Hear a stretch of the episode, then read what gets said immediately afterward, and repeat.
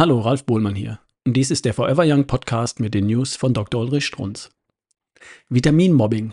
Das ist die Überschrift eines Editorials in Ernährung und Medizin, geschrieben von Professor Dr. Dr. Karl-Heinz Schmidt, dem ich schon seit Jahrzehnten zuhöre.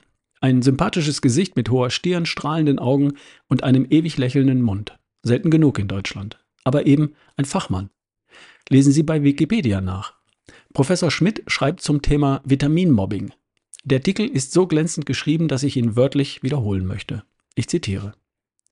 Nun sind also die Vitamine 100 Jahre alt geworden und haben unter diesem Begriff ihre segensreiche Wirkung für Mensch und Tier in Deutschland und weltweit entfaltet.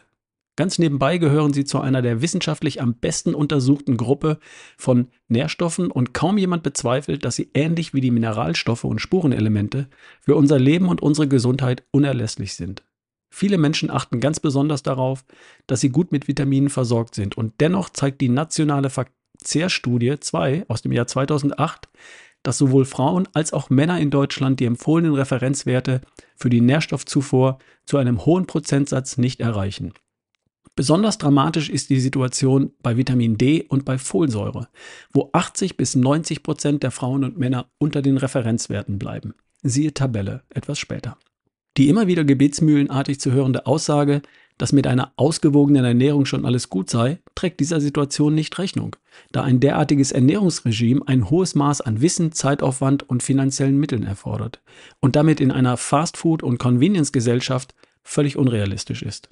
Das heißt nicht, dass wer es sich leisten kann, wer das Wissen hat, wer die Zeit hat und sich auf die Kochkunst versteht, nicht versuchen sollte, aus seiner Ernährung das Beste zu machen.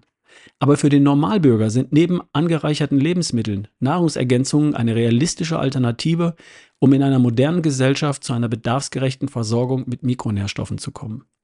An dieser Stelle zeigt sich nun ein unerwartetes Phänomen, in dem es offenbar nicht mehr in erster Linie darum geht, die Versorgung mit den essentiellen Mikronährstoffen sicherzustellen, sondern darum, nach Art eines Kreuzzuges grundsätzlich gegen den modernen Lebensstil, eine Anreicherung von Lebensmitteln und eine Ergänzung der Nahrung ins Feld zu ziehen. Die Publikumspresse greift begierig unhaltbare Aussagen von angeblichen Experten auf und beteiligt sich in unverantwortlicher Weise an dieser Mobbing-Kampagne gegen Vitamine. Da werden Studienergebnisse fehlinterpretiert, sodass Vitamin C plötzlich zu einem gentoxischen Stoff erklärt wird. Da erhöht eine Zufuhr von Vitaminen plötzlich die Sterblichkeit, obwohl es keinerlei Indizien dafür gibt. Im Gegenteil. Da versteigt sich ein Experte zu, zu der Aussage, dass Folsäure zu Darmkrebs führt, oder ein Gesundheitspolitiker negiert den im Winter unzweifelhaft bestehenden endemischen Vitamin D-Mangel in Deutschland. Auf diesen Aussagen basieren dann reißerisch aufgemachte Headlines von Magazinen wie Vitaminlüge und Buchautoren machen mit dieser Verunsicherung der Bevölkerung ihre kranken Geschäfte. Dieses Mobbing haben weder die Vitamine verdient, noch die vielen Menschen, die Vitamindefizite ernst nehmen und ihre Versorgung sicherstellen wollen. Zitat Ende. Und hier nun diese Tabelle. Ich versuche das mal hier vorzulesen. Vitamin B1. 21% der Männer und 32% der Frauen bleiben unter dem Referenzwert. Vitamin B2. 20% der Männer, 26% der Frauen unterm Referenzwert. Vitamin B12, 8% der Männer, 26% der Frauen unter dem Referenzwert.